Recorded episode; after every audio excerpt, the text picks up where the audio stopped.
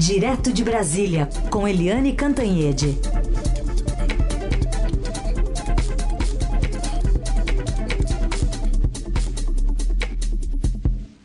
Eliane, bom dia.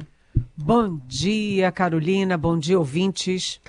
Bom, a gente está observando aí os estados, as prefeituras reclamando da falta de vacinas e até suspendendo o calendário em algumas capitais. Mas o problema não é exatamente a falta da entrega, né, que a gente observou há algum tempo. Desta vez, a logística dentro do Ministério da Saúde, de novo, é a protagonista. Olha, é inacreditável, né, essa história porque oito capitais tiveram que suspender a aplicação da primeira dose é, das vacinas contra a Covid e aí vai se ver, ué, cadê as vacinas? Não tem vacina? Não chegou vacina? As vacinas chegaram, tem vacina, né? E os brasileiros, nós brasileiros ficamos sabendo ontem à noite que chegaram 16 milhões de doses em uma semana né? E ficaram seis dias estocadas. Agora, alguém pode me explicar por que, que o Ministério da Saúde estoca 16 milhões de doses uh, de vacina no meio da pandemia, durante seis longos, longuíssimos dias, a ponto de terem que suspender as, as, as vacinações da primeira dose? É realmente inacreditável, né? Esse Ministério da Saúde. A gente vê que é, já teve aí uh, o kit é, que não chegou, o, a seringa que não foi encomendada, a agulha que não foi encomendada. Aí o Estadão descobriu em Guarulhos um monte de, de teste que estava vencendo. Enfim, é tudo meio bagunçado lá, né, o, do, do Ministério. Desde que o o, gênio da logística, o general da ativa, intendente Eduardo Pazuello assumiu. Ele era conhecido pela competência em logística, mas a logística parece que não está funcionando não.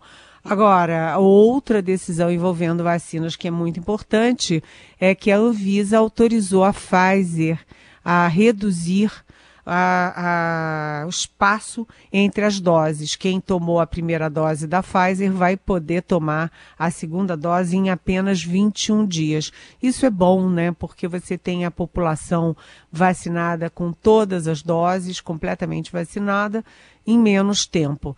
Então, cada dia sua agonia. A outra informação também importante uh, envolvendo vacinas é que a Anvisa cansou. Cansou e agora não apenas suspendeu, mas cancelou definitivamente qualquer tratativa para importação e uso emergencial e muito menos uso é, definitivo da Covaxin aquela vacina da Índia, que foi negociada aqui por uma tal de Precisa, que era sócia da Global, que é, recebeu o dinheiro e não entregou medicamentos para o Ministério da Saúde. Diante de todos esses rolos, a, a Anvisa disse: olha, cansei e suspendeu e não se fala mais de Covaxin aqui no Brasil, Carolina.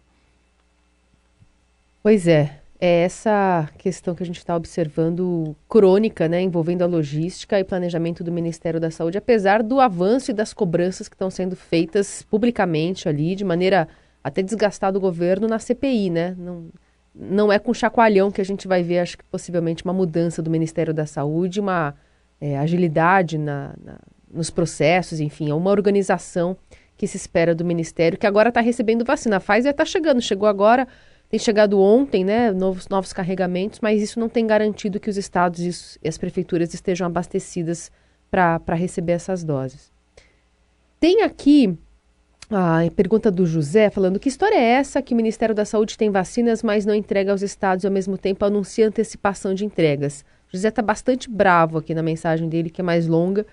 E a Fátima também quer saber as razões do presidente Bolsonaro ter a, aí de um outro assunto, né, Eliane, ter vetado o acesso de pacientes oncológicos à medicação via oral mais eficaz e com menos efeitos colaterais. É, uh, bom dia, José. Bom dia, Fátima. José, eu já respondi a sua pergunta, né? Estamos todos indignados. Vacina tem, mas o Ministério da Saúde não consegue entregar em tempo e fica estocando a vacina em plena pandemia. Agora, Fátima, essa questão oncológica está dando muito debate, porque está acontecendo. É, a, a, questão é a seguinte: com a pandemia da Covid, todos os esforços, toda a energia do sistema de saúde foi para a Covid. E quem tem câncer, quem tem outras doenças, doenças crônicas, que precisa de uma cirurgia, está sofrendo muito com isso. E agora vem essa decisão surpreendente do presidente Bolsonaro é, vetando esse medicamento por via oral para quem tem câncer. Enfim, o presidente Bolsonaro tem uma decisões muito, vamos dizer assim, da cabeça dele quando se trata de saúde. Eu acho que ele se sente meio médico, meio cientista, meio da Organização Mundial de Saúde, eu não sei. Eu não estudei particularmente essa decisão do presidente, mas os antecedentes, né, os precedentes não ajudam muito a gente entender as decisões do presidente, não. Fátima, nessas horas tem que gritar. E o Congresso pode né, é, derrubar esse veto do presidente também, né, Eliane? É, exatamente. É, veto do presidente vai para o Congresso e o Congresso pode derrubar. Eliane, falando também sobre essa reunião, aparentemente já, já concretizando-se né, a, o encontro entre o senador Ciro Nogueira, que não chegou ontem a tempo em Brasília para conversar com o presidente Bolsonaro, mas deve bater hoje o martelo na reforma ministerial, né? É, o Ciro Nogueira, ele tava, aproveitou o recesso e foi descansar no México. E na volta, o avião que ele vinha deu problema, teve que parar no Panamá, depois do Panamá ir para São Paulo. Enfim, ele não chegou a tempo para aquela reunião que nós anunciamos aqui ontem, para bater o martelo. Mas hoje já está garantida a reunião, né? Ele vai, é, enfim, Bolsonaro e Ciro Nogueira conversando, acertando os ponteiros e agora a previsão é de posse do Ciro Nogueira amanhã no coração do governo, ou seja, na Casa Civil, que é a coordenadora dos demais ministérios e também coordenadora maior das relações e das negociações do Executivo com o Legislativo. É, no mesmo pacote será anunciado também a ida, anunciada a ida do uh, general da reserva Luiz Eduardo Ramos que ele cai da Secretaria-Geral e pousa na, na, cai da Casa Civil e pousa na Secretaria-Geral, ou seja, ele perde importância, perde um cargo extremamente político e assume um cargo burocrático. E o terceiro nessa, nessa mexida é o Onix Lorenzoni. É, o que, que já vai para o seu quarto ministério, ele que foi o primeiro chefe da Casa Civil, vai assumir ali a, a, um ministério criado prontinho para ele. E prontinho para ele com uma série de vantagens, como por exemplo, Ministério Novo tem vaga nova, ele vai ter 200 cargos para preencher, né? 200 cargos, lembrando que o presidente Bolsonaro, quando assumiu, disse que tinha ministério demais, gastando demais e que ele ia enxugar tudo, diminuir tudo, mas toda hora ele cria mais um daqui, cria mais outro dali, enfim. E quem se deu bem nesse Ministério do Emprego e que ganhou um empregão foi o Onix Lorenzoni, que é muito candidato ao governo do Rio Grande do Sul em 2022. Carolina. Vamos ver quando é, o que, que, deve sair, né? Se tanto o Ciro Nogueira quanto o presidente vai comentar essa conversa e quando deve sair a reforma, né? A, a, a cerimônia oficial ali, porque quanto mais gente, imagino, né? Do Ciro Nogueira articulada ali, a presença de partidos nessa cerimônia, é importante para passar recado também, né? Vai ser, vai ser amanhã, está previsto para tá amanhã. para amanhã. É, e eles querem dar uma demonstração de força, né? É. Aglomeração, sem máscara, aquela festa toda e demonstrar força, demonstrar que é, o governo tá, tem base parlamentar, portanto, tem governabilidade. Eliane, falando também sobre a agenda do presidente eh, Bolsonaro, ontem não encontrou-se com Ciro Nogueira, mas encontrou justificativa para falar mal do vice dele, Hamilton Mourão. É, ontem foram é, dois, é, na verdade, três temas do presidente que são assim todos fora de padrão, né? Vamos dizer, o presidente Bolsonaro é tipicamente fora do padrão. É, primeiro, é, é, o que você disse, né? O presidente deu uma estocada do nada, né? Assim, gratuita, é, no, no seu vice-general da reserva, Milton Mourão. O presidente disse, em resumo, né, que, olha, é, esse Mourão aí atrapalha um pouco, né? Ele atrapalha um pouco. Ele disse que o vice dele atrapalha o governo dele. E aí comparou. É como cunhado, né? Você casa e aí é, tem ali o cunhado e você não pode mandar embora. Ou seja, ele disse que não pode mandar embora o Mourão. Se pudesse, ficou implícito, né? Se pudesse, mandava.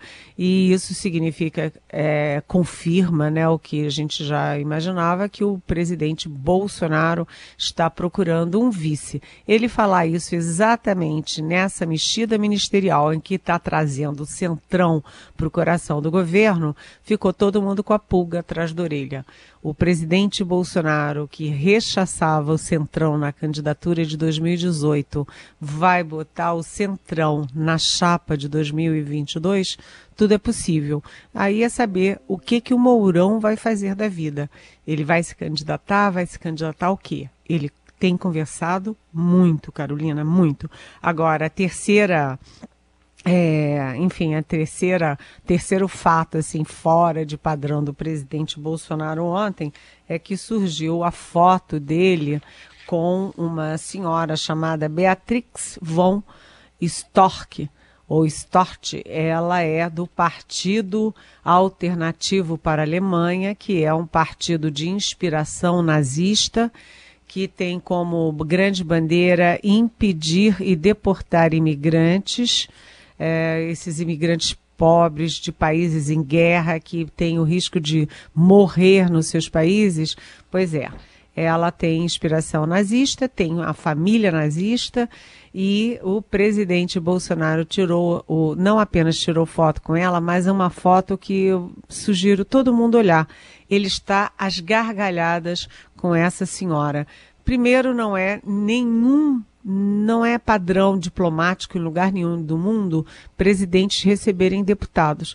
Já imaginou se o presidente vai receber deputado de todos os partidos, de todos os países, pelo mundo afora? Presidente não recebe deputado. Isso ali foi uma demonstração ideológica. Só que o presidente ou não consegue separar o joio do trigo, o que, que é direita e o que, que é uma direita nazista, ou o presidente estava mal informado, ou ele quer mesmo mostrar que a turma dele é essa.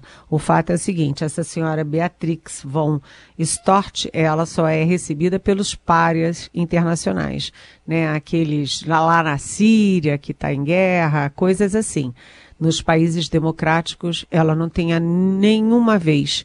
E além disso, o partido dela, de inspiração nazista, repito mais uma vez, é investigado na própria Alemanha, exatamente por ser uma ameaça à democracia.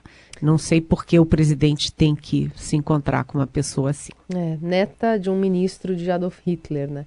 Tem até a Fátima perguntando aqui, ela também tá brava, dizendo que eh, não só o presidente, mas ela lembra que Bia Kicis e Dudu Bananinha também teriam recebido né, essa essa Beatrix, se você acha cabível que também a presidente da CCJ é, receba uma deputada com essa representação.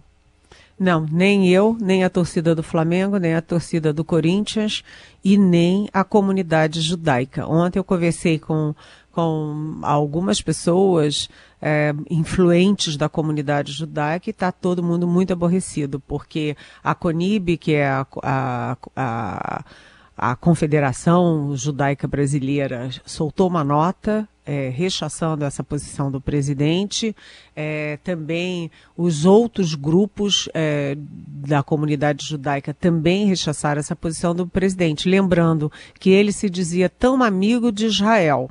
Né? Queria até mudar a, a, a embaixada brasileira de Tel Aviv para Jerusalém para agradar é, os israelenses. E agora recebe nazista. Eu acho que o presidente tem alguma confusão histórica na cabeça dele.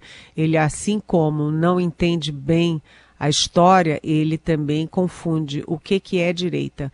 É, se fazer parte de movimentos de direita internacional é uma coisa, né? É, badalar, é, parlamentar, nazista, é, olha, não pegou bem não. Eliane Cantanhede, direto de Brasília, para falar mais sobre essa reportagem do Estadão, que tem descoberto alguns deputados aí que estão usando uma emenda apelidada de cheque em branco para beneficiar filho, né, sobrinho, parente, enfim, todos que são prefeitos que teriam alguma ligação direta, já que a falta de transparência é mais comum ainda nesse tipo de, de direcionamento de verba, né, Eliane? É, é verdade. Uh, os repórteres Lorena Rodrigues e Daniel Vetterman, é, do Estadão, né, do nosso Estadão aqui em Brasília, eles descobriram que pelo menos seis parlamentares usaram esse cheque em branco, né, que você usa à vontade, é dinheiro público, né, mas eles usam à vontade, fazem o que querem e usaram, olha gente, eu vou falar e vocês prestem atenção, 27,6 milhões de reais 27,6 milhões de reais foram enviados por seis parlamentares para os redutos dos seus parentes. Então tem aqui um ótimo exemplo que é o seguinte: o deputado Carlos Esquivianato, é, do Progressistas do Paraná, ele morreu de Covid.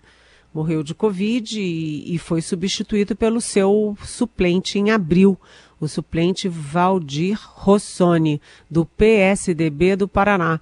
E o que que o suplente fez? Já chegou com a mão pesada e já destinou 8,1 milhões de reais à cidade de Bituruba ou Bituruna, no Paraná, onde quem é prefeito? O filho dele, Rodrigo Rossoni. Também a Clarissa Garotinha, né, que é filha do, da Rosinha Garotinho, do Anthony Garotinho, lá no Rio de Janeiro, enviou 4,5 milhões para campos dos Goitacazes, que é o reduto da família Garotinho e onde o irmão dela, Vladimir é, Garotinho, é prefeito. Então, esse mecanismo foi criado na gestão Bolsonaro, no governo Bolsonaro, e permite que os parlamentares destinem para suas bases de forma rápida, sem projeto, sem explicação, sem coisa nenhuma, à la ter, como diria minha mãe, uh, esse dinheirão todo que nós pagamos de impostos. É duro, viu, gente? É duro, mas seguimos acompanhando. O trabalho da imprensa é fundamental para esse tipo de acompanhamento também. Eliane Cantanhede volta amanhã aqui no Jornal Eldorado para a gente analisar mais notícias do Brasil e do mundo. Eliane, obrigada, viu? Beijo. Até amanhã. Beijão.